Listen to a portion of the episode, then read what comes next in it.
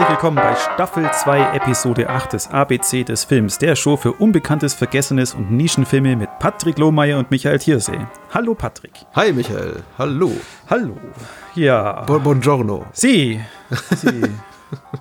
es wird ja italienisch, auf. ja, zumindest so 50 Prozent. Bei mir auch, bei mir auch. ja, ja, nee, bei, genau, wir fangen mit was Italienischem heute an. Äh, ich habe mal gedacht, was tut mit der Patrick da wieder reinreiten? Aber aber bitte, du hast das Wort.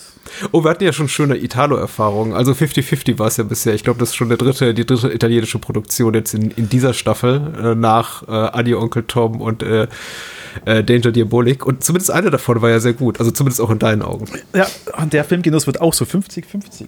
Ja, ich, Aber ich, nein. ich bin ja ein Freund des italienischen Kinos vergangener Tage und ich kann das eben auch nicht abschütteln. Und jedes Mal hier vor der Filmauswahl denke ich mir auch, ja, hatte ich schon mal so oder so ähnlich. Aber ich versuche mich zumindest äh, genre-technisch äh, zu bewegen und da keinen Stillstand einkehren zu lassen. Also dritter italienischer Film, diese Staffel, aber wieder was völlig anderes. Es handelt sich nämlich diesmal um einen, na nicht wirklich Giallo, sondern mehr einen fantastischen Thriller, eher mit Horrorelementen. Da gibt es ja nochmal so feine, feine Abstufungen. Also es geht hier weniger tatsächlich um ein kriminalistisches Rätsel und äh, eine behandschuhte Hand, die mit langem Messer durch die Nacht schleicht, sondern tatsächlich eher so um einen klassischen Horrorstoff mit äh, ganz vielen fantastischen Elementen. Und es handelt sich bei dem Film um Das Haus der lachenden Fenster aus dem Jahre 1976 von einem Regisseur namens Pupi Avati äh, was auch sein bekanntestes Werk ist. Ich glaube, das einzige andere Werk in Deutschland, was auch noch einigermaßen großen Bekanntheitsgrad besitzt, ist äh, Seda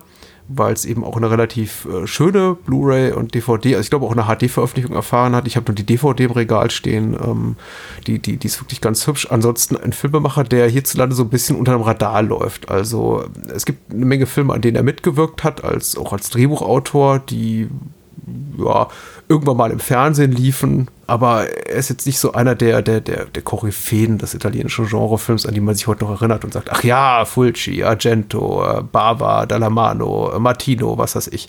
Also eher so einer, der, der hinten runtergefallen ist. Ja. Äh, das Haus der lachenden Fenster. Ich musste die Inhaltsangabe zusammenschustern, weil ähm, es gibt keine beim Lexikon des internationalen Films, denn der Film ist äh, niemals in deutschsprachiger Fassung rausgekommen, was auch zu seinem so Underdog-Status hierzulande beiträgt. Aber äh, etwas verkürzt gesagt, es geht um einen jungen Künstler, einen Maler, einen Freskenmaler, äh, Stefano, der äh, in einem Dorf eintrifft, nachdem eben der vorherige Restaurateur des äh, Freskos, was dort in dieser Kirche abgebildet ist, des Dorfes, äh, zerstört wurde, beziehungsweise nicht fertiggestellt wurde.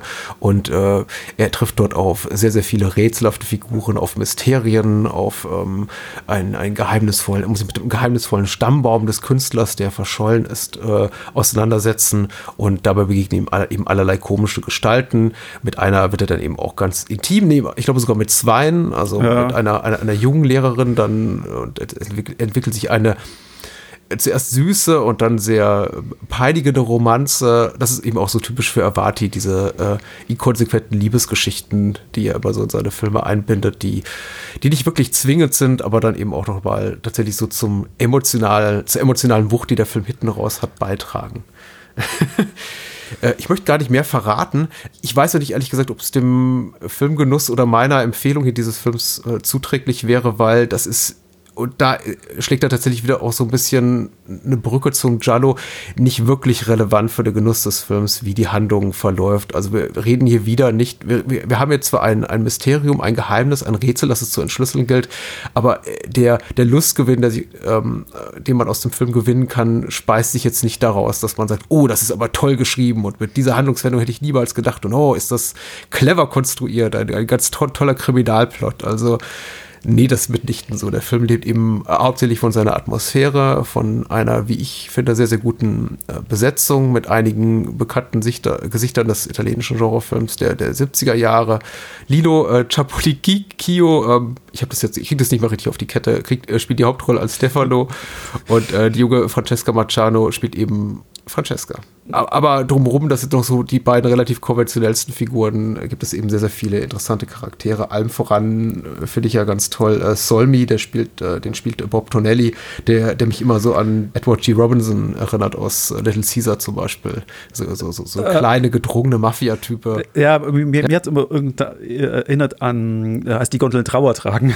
Ja, ja klar. Er ist, ich, ich glaube, er ist nicht kleinwüchsiger Natur, er ist aber sehr kurz geraten. Ich habe immer, immer so dieses Kultmäßige hm? in dem Film, was er auch damit so spielt. Und da habe ich den immer so als Kult. Jetzt, irgendwann kommt er mit der in, in, in roten Roben gekleidet an. Mhm. Immer diesen sinistren Eindruck gemacht.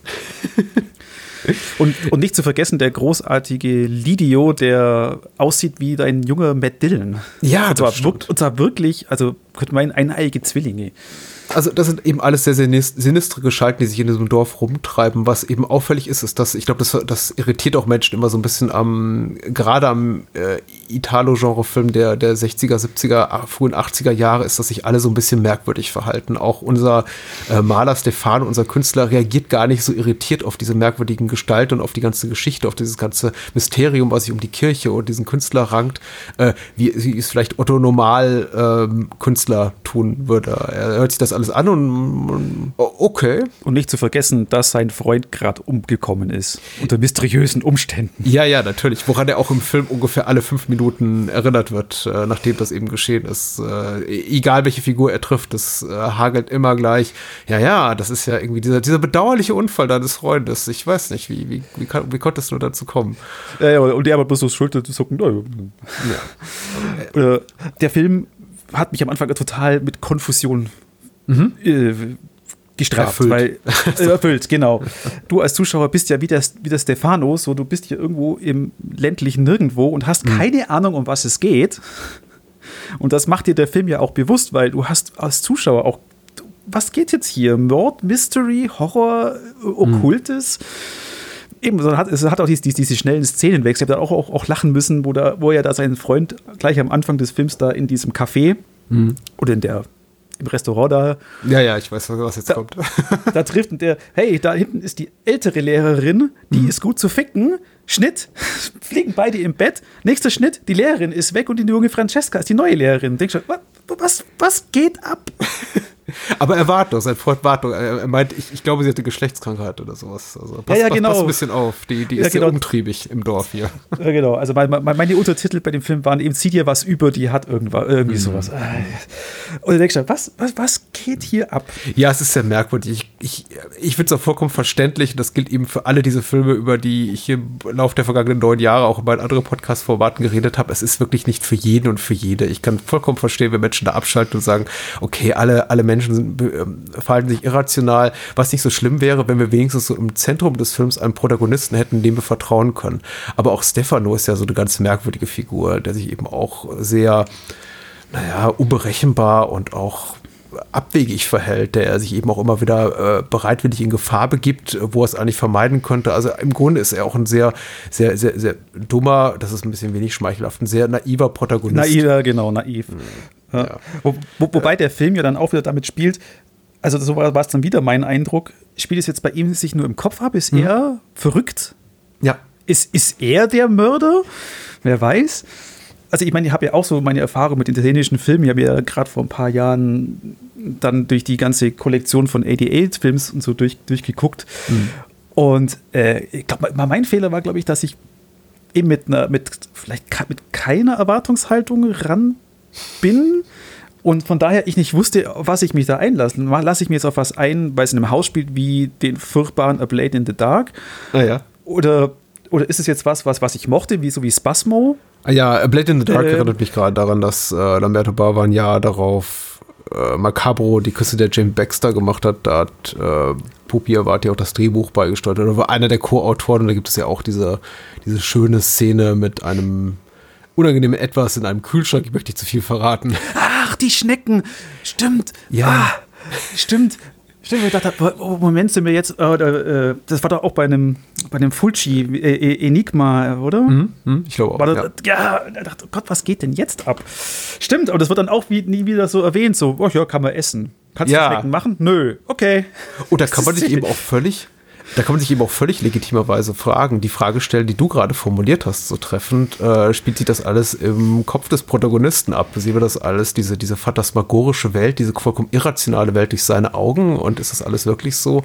Aber nee, die sind eben auch einfach komisch. Also zumindest gibt es der Film keinen äh, inhaltlichen wie audiovisuellen Anhaltspunkt dafür, dass das eben alles ein großer Albtraum ist, wie es oft eben bei, bei äh, Fulci-Filmen der Fall ist, wo vieles wegargumentiert werden kann mit, ja, das ist ja alles Traumlogik.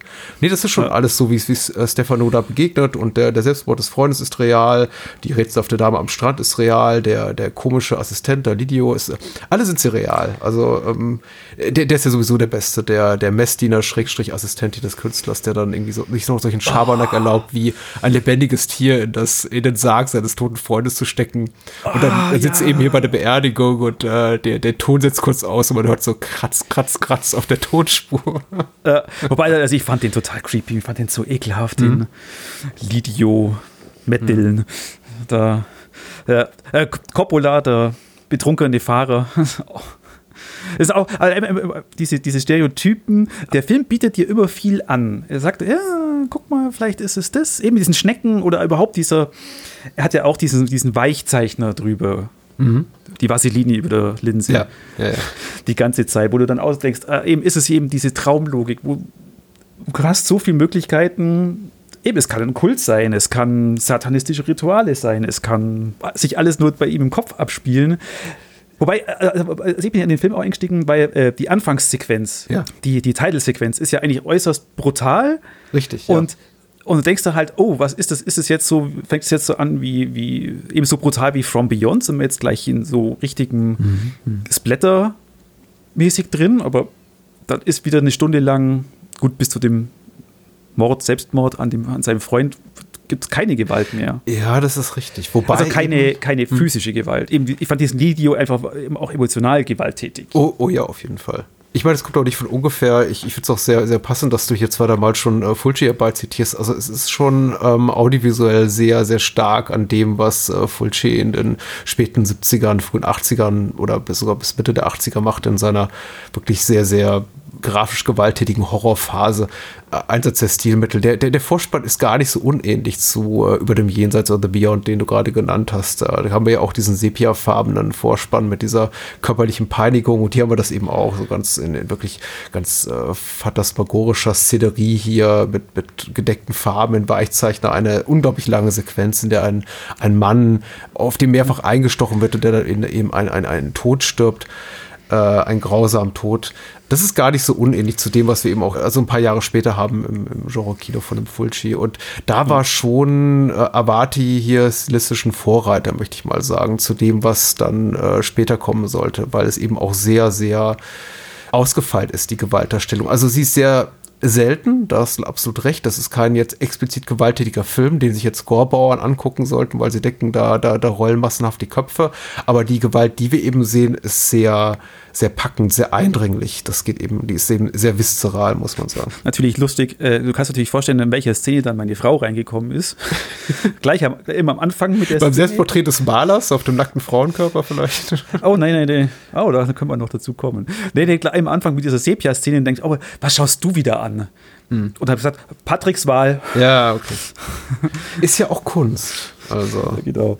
Ja. Ich möchte das jetzt auch gar nicht so abtun oder den Eindruck erwecken, dass da jetzt ein schlockiges B-Movie, es ist schon sehr, sehr kunstfertig gemacht. Also auf jeden Fall rein jetzt auf handwerklicher Ebene, was so in die inszenatorische Kompetenz betrifft, äh, 1A. Du hast halt nicht diese irgendwie merkwürdige Schnitte, unpassende Kameraeinstellungen, schlechten Score oder sonst irgendwie was, der aus dem äh, Archiv zusammengeklaut äh, klingt. Nee, der Score war fantastisch. Wieder. Ja, es, es klingt alles schon und, und, sieht alles fantastisch aus. Insbesondere der Score hier von Amadeo äh, Tomasi ist, ist, ist, ist ganz toll. Aber er verhandelt eben auch tatsächlich ganz interessante Fragen. Ich glaube, der Lustgewinn, den man daraus ziehen kann, hängt auch so ein bisschen davon ab, ob man diese äh, ganzen Themen oder Topoi, die, die sich der Film, äh, die der Film abbilden will äh, oder aufbringen will, ob man Lust hat, darüber weiter nachzudenken oder die weiterzudecken für den Film. Weil der Film gibt eigentlich am Ende schon alles so dran für so eine klassische ja, möchte ich mal sagen, für so einen klassischen Payoff, in dem so ein Schockmoment kommt und dann, buha, und der Film ist zu Ende.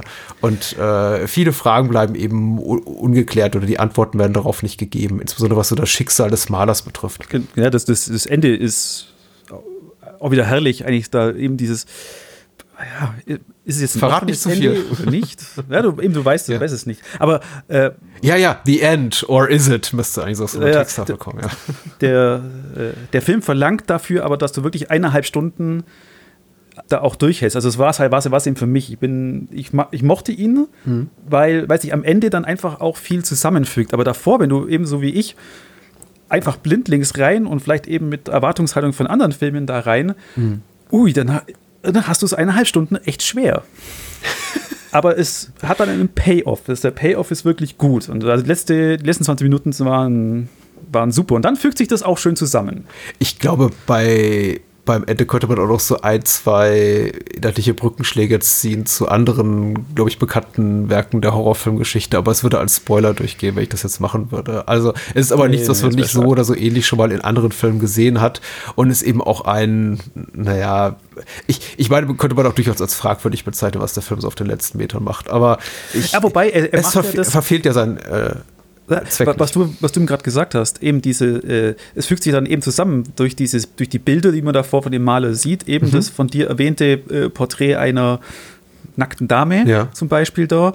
Da, das fügt sich dann eben als Bau, äh, im Baustein wieder ein, weil du sagst, ah, mhm. natürlich, dann macht das und das, was da im Film vorkommt, wieder Sinn. Mhm. Aber eben, du siehst ja diese Bilder äh, eine Stunde eher und denkst du, was soll denn das? Was? Und dann eben am Schluss kommt dieser Aha-Moment. Ja.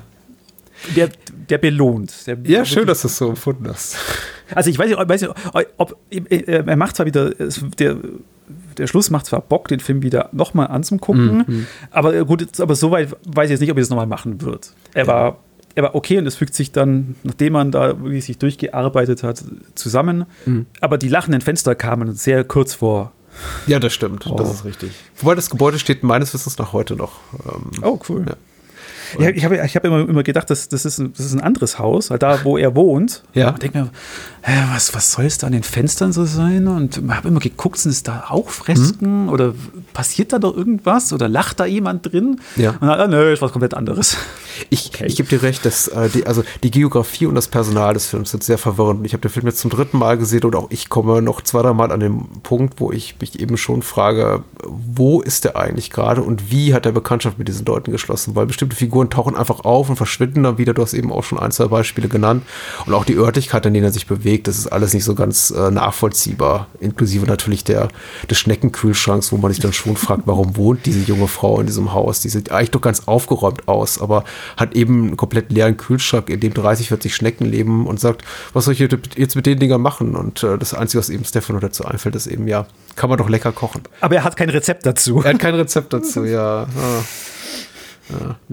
Nee, ist ein, ist ein schönes Ding und wie gesagt, verhandelt Themen, die er nicht, ich glaube, bis zum Ende äh, ausverhandelt oder ausdefiniert und große gesellschaftspolitische Statements macht oder philosophische Statements, aber er bringt eben viele interessante Themen auf, die äh, andere Filmemacher dann in späteren Jahren nochmal aufgegriffen haben. Fulciano hat eben erwähnt, aber eben auch, äh, das ist ein Punkt, auch den, den äh, Michael Kienzel gemacht in seinem kleinen, kleinen Essay bei äh, kritik.de, was ich im Vorfeld nochmal gelesen habe, dass es eben auch so eine Art äh, Protomatier ist, also der Pascal Logier-Film, der, der, sich eben auch nochmal dieses ganze Themas des äh, Schmerzes in der Kunst bedient und das eben auch sehr viel noch, ähm, möchte ich mal sagen, gekonnter ausformuliert. Trotzdem ist Haus der lachenden mhm. Fenster eben ein unglaublich reichhaltiger Film und äh, in vielerlei Hinsicht ein Vorreiter für das, was da noch kommen sollte in späteren Jahren. Gerade im italienischsprachigen Kino, Genre-Kino. Ja. ja. Und enthält die züchtigste Entkleidung vor dem äh, oh äh, gemeinsamen Beischlaf der, der Filmgeschichte wahrscheinlich. Also da, da, da muss ich auch jedes Mal ein bisschen kichern. Ich bin nicht jemand, der sich Filme so zur, zur unfreiwilligen Belustigung anguckt, aber wenn, wenn sie sich da entkleiden und sie hat diesen, diesen, boah, äh, zeltgroßen Liebestöter an, dann, mhm. dann schmunzel ich gern einmal. ja, ja, ja. Die junge Francesca. Okay, ja. ja. Ja, ich, ich, noch, abschließend noch, ich war dann eben, also ich habe davor von dem Film noch nichts gehört gehabt. Mhm. Und ich war dann eben überrascht, weil ich dann auch mal bei Letterbox so durch bin. Und da, da durchweg die Leute vier, viereinhalb, fünf Sterne und mhm. haben dann, ah, okay, muss was dran sein von dem Ganzen. War überraschend, dass da auch viele noch immer noch Fans da. Ich glaube, es auch, er hat eben auch so den Anstrich des Besonderen. Ich glaube, den Film zu gucken, weil man sich eben auch ein bisschen Mühe geben muss, um an den Film ranzukommen, ist deswegen vielleicht auch nochmal kostbarer, so in seiner Seherfahrung. Es ist jetzt eben nicht so 0815 äh, Giallo, den jeder gesehen hat und äh, wie, lass mal sagen, Suspiria, wo sich, glaube ich, Menschen auch leichter damit tun zu sagen, ja, hab den irgendwo gestreamt, fand ich doof für, für das Haus der lachenden Fenster muss man ein bisschen arbeiten. Mhm. Importieren oder sich eine schlecht untertitelte Fassung angucken. Und äh, ich, äh, vielleicht trägt das auch dazu bei, dass die Leute dann sagen, nee, wenn ich mir jetzt schon die Mühe gemacht habe, da kriegt, der Ding, da kriegt das Ding auch vier, vier Sterne plus. Ähm, aber ich bin ja ähnlich drauf. Ich finde ihn ja auch ganz fantastisch. Ja, schön. Ah, apropos findest du auch fantastisch. Mhm. Ich habe gehört, den nächsten Film findest du auch fantastisch. Absolut, absolut. Ich freue mich drauf wie ein frisch paniertes Schnitzel. Ich mich auch. Mhm. Das war eben auch so einer dieser dieser Filme, die ich, die früher mal so ein RTL-Spätprogramm, du hast bei Freunden übernachtet und dann und äh, hast du dann nachts länger aufgeblieben, hast du RTL-Spätprogramm geguckt. Da gab es dann schon so tolle Fantasie, äh, tolle Erinnerungen, zum Beispiel an, an äh, Das Böse 2, Phantasm 2 ja. und auch äh, diesen Film, den ich damals auf RTL eben gesehen habe. Und der war nur leicht gekürzt, Gott sei Dank, mhm. damals. Jack Shoulders The Hidden, das unsagbar Böse, aus dem Jahr 1987 mhm. war das. Ich, da gibt es einen Filmdiensteintrag. Oh, ich freue mich drauf. Ja, wir werden den hassen. Ein außerirdisches Wesen, das von einem Menschenkörper in den nächsten schlüpft, verübt serienweise Bluttaten, um die Erde zu beherrschen. Ein Polizeidetektiv und ein als FBI-Agent getarnter, gutartiger Alien machen ihm den Gar aus. Purer Actionfilm mit wenigen Horrorelementen, zynisch in seiner Brutalität, makaber im Witz, temporeich, aber letztlich ohne Höhepunkt. ah, ouch. Autsch, autsch, autsch. Autsch.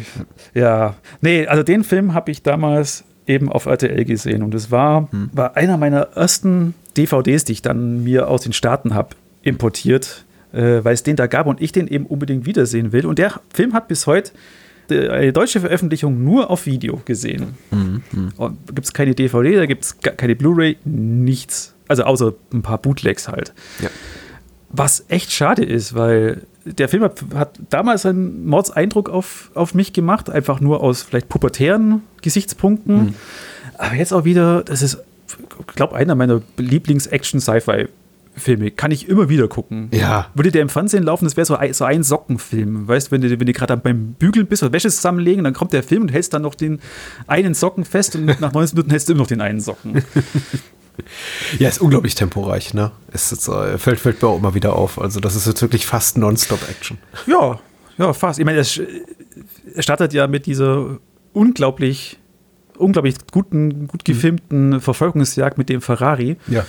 Nach dem, nach dem Bankraub mit äh, toller Stuntarbeit. Mhm. Äh, war da, wo jetzt gestern gestern den Film wieder gesehen habe, immer noch halt den Atem an, äh, an halte ich den Atem an, wenn, wenn der Ferrari, Ferrari durch diese Glasscheibe mit den beiden Handwerkern da kracht und der eine da in diesem aberwitzigen Stand über das Auto fliegt, denke ich mir immer, ist, puh, das ist schon ein gewagter Stunt gewesen und äh, er bleibt temporeich, hat aber auch eben diese persönlichen Elemente mhm. Mit drin, die dann später eben kommen mit eben dem von Kyle MacLachlan gespielten Lloyd Gallagher, FBI-Agent, den wir ja gerade gehört haben, auch ein Alien ist, und den von Michael Nuri gespielten Tom Beck, die ihren Job super machen. Überhaupt auch die ganzen, die ganzen Schauspieler in dem Film, gerade auch die, äh, die Wirte des Aliens, sind alle super. Ed, Ed O'Ross, den ja, ja, viele als, als Bad Guy dann auch in, äh, ein Jahr später in Red Heat mhm, kennen. Mhm. Äh, William Boyette äh, als dieser Herzinfarktpatient, der, der das Alien super, super genial spielt. Oh ja, ja, oh, wenn der mit so einer kaputten hat, dieser Stripper sitzt, das, da muss ich immer wirklich. Äh Muss ich immer wieder lachen. Äh, wunderbares. Ja, oder auch dem äh, zum Ferrari-Dealer dann ankommt mit dieser Stimme mit einfach so, I want this car. Ja, er ist, er ist perfekt, er ist wunderbar. wunderbar. Dann, I need the keys, bye. ja, oder äh, Clarence Felder als John Masterson. Mhm. Ähm, auch ganz alles bekannte Charakterköpfe, die aber dem Film da wirklich. Äh, das ist das Salz in der Suppe. Mhm. Die ja eigentlich alle als gute Menschen starten. Okay, gut, William Boyette eher nicht, der startet ja halb tot ja, in, ja, in, dem Krankenhaus. Aber das, das ist toll. Und auch die Dynamik dann zwischen, zwischen der Familie von Tom Beck und dann eben Kyle McLachlan als, als Alien, der da eingeladen wird mhm. und zum ersten Mal sich betrinkt nach einem kleinen Glas Bier. äh, da da wäre vielleicht noch ein bisschen, vielleicht ein bisschen mehr Tiefe schön gewesen. Oder vielleicht ja. hätte man noch mehr, hätte ich, ich hätte, ich hätte gern mehr erfahren da. Was ist auch dem Alien seine Backstory so ein bisschen. Ja. Da, hört man bloß am Rand, was aber auch toll ist. Ist, ja, ist nichts Schlechtes. Ja, grundsätzlich natürlich total interessant, hier äh, Kyle MacLachlan zu sehen, zwei, drei Jahre bevor er eben Dale Cooper war, eben auch ein FBI-Agent in Twin Peaks. Äh, grundsätzlich interessanter Karrierepfad, muss man ja sagen. Also, ich glaube, Blue Velvet war zwei Jahre davor, also 85, mhm. wo er noch den gerade mal Highschool-Absolvent oder College-Studenten spielte, also noch wirklich einen jungen Kerl, gerade von der Schule. Und ja. jetzt hier zwei Jahre später schon den, den FBI-Agenten, der hier an den Tatort kommt, um die Situation immer zu lösen. Interessant. Also ganz schön schnell gealtert. Also nicht, dass er älter äh, aussieht, als er ist, aber. Ja, wobei Kyle McLachlan sieht ja heute fast immer noch so aus. Ja. Also abseits der Haare natürlich, aber das, ist, das ist so ein Gesicht, das altert, glaube ich, nicht. Ja, und natürlich auch von Vorteil, wenn man relativ früh in der Karriere äh, Figuren spielt, die eigentlich fünf bis Jahr, zehn Jahre älter sein, sein müssten, als, als sie sind. Das ist auch ja, das Phänomen, was mir heute immer noch begegnet mit hier äh, David Duchovny und Gillian Anderson, die ja schon FBI-Agent in Akte X gespielt haben, als sie äh, Ende 20, Anfang 30 waren. Dadurch gucke ich mir die heute an und denke mir, oh, die sehen aber immer noch recht jung aus. Ja. Ähm, Ed Ross hat auch mal in der Akte X mitgespielt. Hm?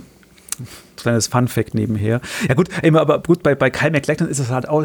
Äh, also ich, ich habe dann den Hitten auch zu, zur Zeit gesehen, da war ja Kyle MacLachlan ja auch de, äh, überall durch Twin Peaks. Ja. Oder habe ich so den Eindruck, also Twin Peaks war, war einfach, einfach auch so ein äh, popkulturelles Event. Ja, klar. Und und ich glaube, die Dune lief zu der Zeit auch schon rauf und runter im Fernsehen, wenn ich mich recht erinnere. Ja, gut, Blue, Blue Velvet war ja auch schon mhm. ein, ein Klassiker der die und Showgirls kam gleich raus. Showgirls, bis zu Showgirls dauert, dauert das ja doch sechs Jahre. ja, nein, nein, als, als, als ich die Hitten gesehen habe, kam dann ach ja. So, ach so, ach Das war ja keine Ahnung, Anfang der neun oder 93, 92, 93. Wir, wir, wir, wir quetschen gerade die Zeit so ein bisschen. es sind doch schon so ein paar Jahre dazwischen, glaube ich. Damals, als wir noch jung waren, Patrick. Ich habe, glaube ich, The Hidden früher gesehen. Ich kann aber auch nicht mehr genau sagen, wann. Und äh, wenn ich es früher gesehen habe, habe ich es nicht so richtig verstanden. Mit Sicherheit nicht. Aber du hast, eine, hast, natürlich recht, das war so ein typischer Privatfernsehen, Spätnachtsfilm, bei dem man auch immer insgesamt darauf hoffte, dass sie eben eine, gekürzt, äh, eine weniger stark gekürzte oder vielleicht sogar ungekürzte Fassung zeigen. Äh, ich glaube, auf VHS war er sogar ungekürzt, nur eben alle anderen Ausstrahlungen außer RTL. Ja die waren massiv gekürzt damals. Ich glaube, bei, bei RTL fehlt dir bloß diese äh, Rollstuhlfahrerszene. Ach so, okay. Aber auf Video gab es den eben ungekürzt auch. Ja.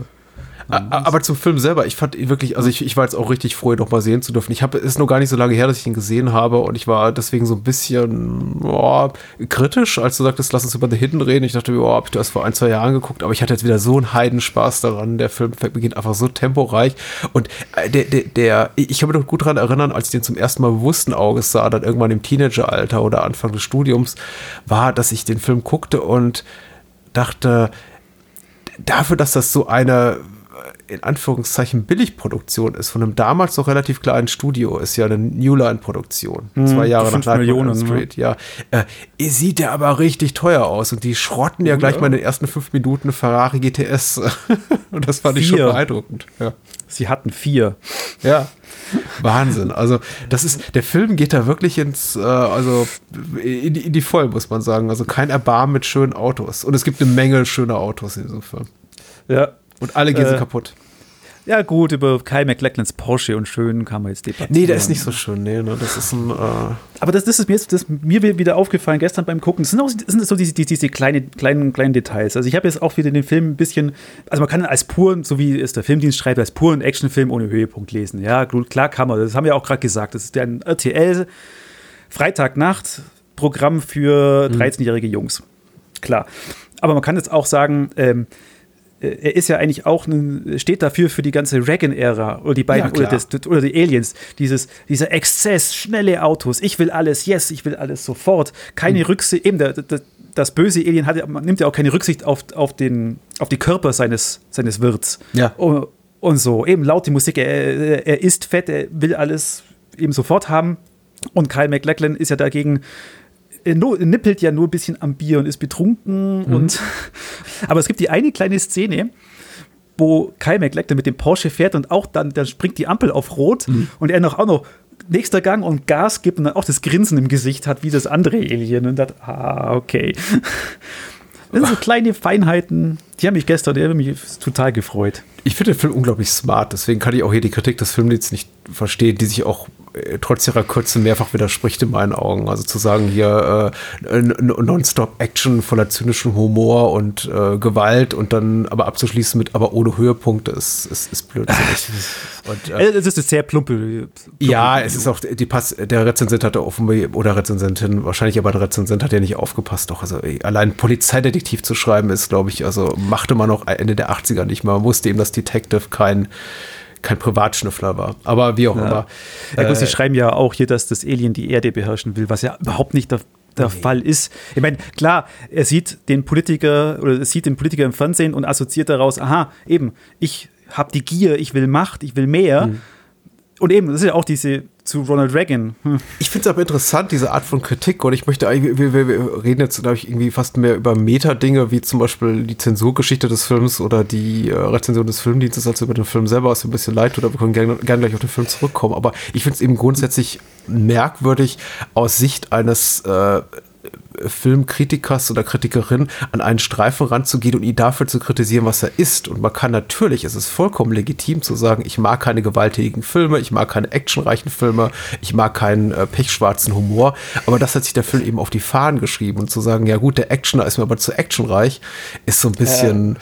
bisschen käsig. Also vor allem ist er eben auch sehr, sehr viel mehr. Also selbst wenn man das nicht mag, da gibt es eine Menge Subtexte, du hast ja einige schon angesprochen, die Kritik auf die ganzen Regonomics und äh, Körper als komplett austauschbare Ware, nicht nur von, aus Sicht des Aliens, sondern eben auch aus Sicht der Bürger, der, der, der normalen 0815 Otto Normal äh, Los Angeles Bewohner, die wir da sehen. Es ist alles so komplett beliebig, es wird alles nur so, der Mensch, die Körper immer als Ware gesehen. Frauen sind in dem Film Stripperinnen, Männer sind einfach äh, kokschnüffelnde Sportwagenkäufer oder Verkäufer. Es ist alles eben wirklich sehr, sehr reduziert auf das ähm, Körperliche, die, also einfach nur die Menschen quasi als äh, organische Maschinen, die irgendwie die Gesellschaft am Laufen halten, aber alles ist super zynisch dabei. Und äh, ja. ich finde, der, der taugt wunderbar als Satire tatsächlich auf die, äh, die Reagan-Ära des, des Hollywood-Kinos. Also auch äh, ein schöner Kommentar und auch ein gewitzter Kommentar durchaus. Und ich glaube, einer, der sich, dessen sich auch die Filmemacher bewusst waren. Ja, und da, äh, darum wollten sie ja auch Kyle McLachlan mhm. als Ding, weil, wie gesagt, da, da, muss jemand her, der eben, wie eben ein paar Jahre zuvor der Milchbubi in mhm. Blue Velvet war und wir wollen da keinen Actionhelden haben, die haben sich ja eher, eher für Tom Beck, haben, ich habe bei IMDB geguckt, wer da alles für Tom Beck in Frage gekommen wäre. Und mhm. das ist ein Hu des Hu gewesen. Mel Gibson, Harrison Ford, Kurt Russell, ja, Bruce ja. Willis, Gary Busey.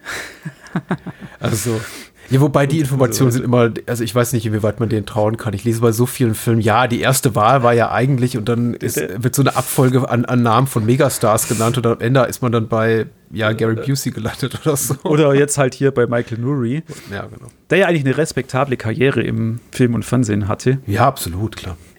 Soweit. Ähm, Viele hatten hier im Fernsehbereich eine große, wirklich große Karriere, also inklusive ihm, aber er, also er war ja, glaube ich, bei, bei The OC relativ lange dabei äh, und, und, und Damages. Äh, aber äh, Kyle McLaughlin man irgendwie gar nicht weiter drauf eingehen. Der ist ja mit Twin Peaks irgendwie äh, richtig zum ja. Superstar geworden. Aber eben auch Claudia Christian hier als, als Tripperin, die dann später bei Babylon, Babylon 5 ja, genau. eine, eine, Hauptrolle hatte. Eine Serie, die ich immer auch sehr gerne geguckt habe früher. Ähm, alles wirklich sehr, sehr prominent in späteren Jahren TV-Köpfe, muss man sagen. Ja. Jack Shoulder, der Regisseur, leider ist dann leider auch mehr ins TV Genre mhm. rein. Eigentlich, eigentlich schade. Also ich, das verstehe ich auch, auch, auch, gar nicht, weil also eben so, so gut wie der Film gemacht war, mhm. jetzt, jetzt der Hitten und mit so viel Verstand auch dahinter. Was man gehört hat, der, der Drehbuchschreiber äh, Tim Kuf, Kauf mhm. hat es ja dann seinen Namen rausnehmen ja. lassen, weil er äh, enttäuscht war, dass man ein bisschen was einfach gestrafft hat an seinem Drehbuch. Mhm. Ich meine, das ist ja der Job eigentlich des Regisseurs. Eben eigentlich, eigentlich, eigentlich schade. Und ich habe, ich verwechsel auch, auch äh, Jack Schulter immer mit Chuck Russell. der ihn ja dann bei Nightmare on Elm Street auch beerbt hat, die ja auch, ja, der stimmt. auch handwerklich ähnlich gut ja, also die Sachen, die die, die Shoulder für New Line gemacht hat, sind für mich fast unantastbar. Also ich finde ja Nightmare on Elm Street 2, der, der, der zweite, Freddys Rache, äh, ist nicht der beste Film der Reihe, bei weitem nicht, aber es ist wahrscheinlich der interessanteste neben dem ersten Teil. Und ja. ich finde auch Alone in the Dark, den wir im Bahnhofskino vor ein, zwei Jahren besprochen haben, auch, auch ganz fantastisch. Zwei Stunden vor Mitternacht heißt sie hierzulande. Ich habe dann in späteren Jahren noch ähm, den zweiten Wishmaster-Film gesehen von ihm. Aber du hast recht, er hat danach ah, viel Fernsehen stimmt, gemacht und das habe ich tatsächlich, das ist mir auch nicht bekannt. Aber die vier, fünf Sachen, die ich von ihm gesehen habe, waren eben alles, also sind eben alle Genrestoffe und die, die fand ich immer ganz, ganz hervorragend, ja. ja. Der, der Ar Arachnid, so ein C-Ding. nee, ja. eben eben schade. Aber äh, lass uns noch mal zurück zum Film. Mhm. Wir haben ja schon die, die gute Standarbeit auch schon gelobt, aber der, der Sprung von Claudia Christian, beziehungsweise ja. der ihrem Stuntman auch wieder atemberaubend. Auch, auch ein cooler Moment, wo sie da oben auf dem Dach steht und dann mit dieser Stimme von dem Alien so mhm. halb in der in der Gurgel drin, so I'm not coming out yet. Das ist richtig cooler, super cooler Moment. Und darf ich so oberflächlich sein und sagen, Claudia Christian ist hier wirklich super sexy. Unfassbar.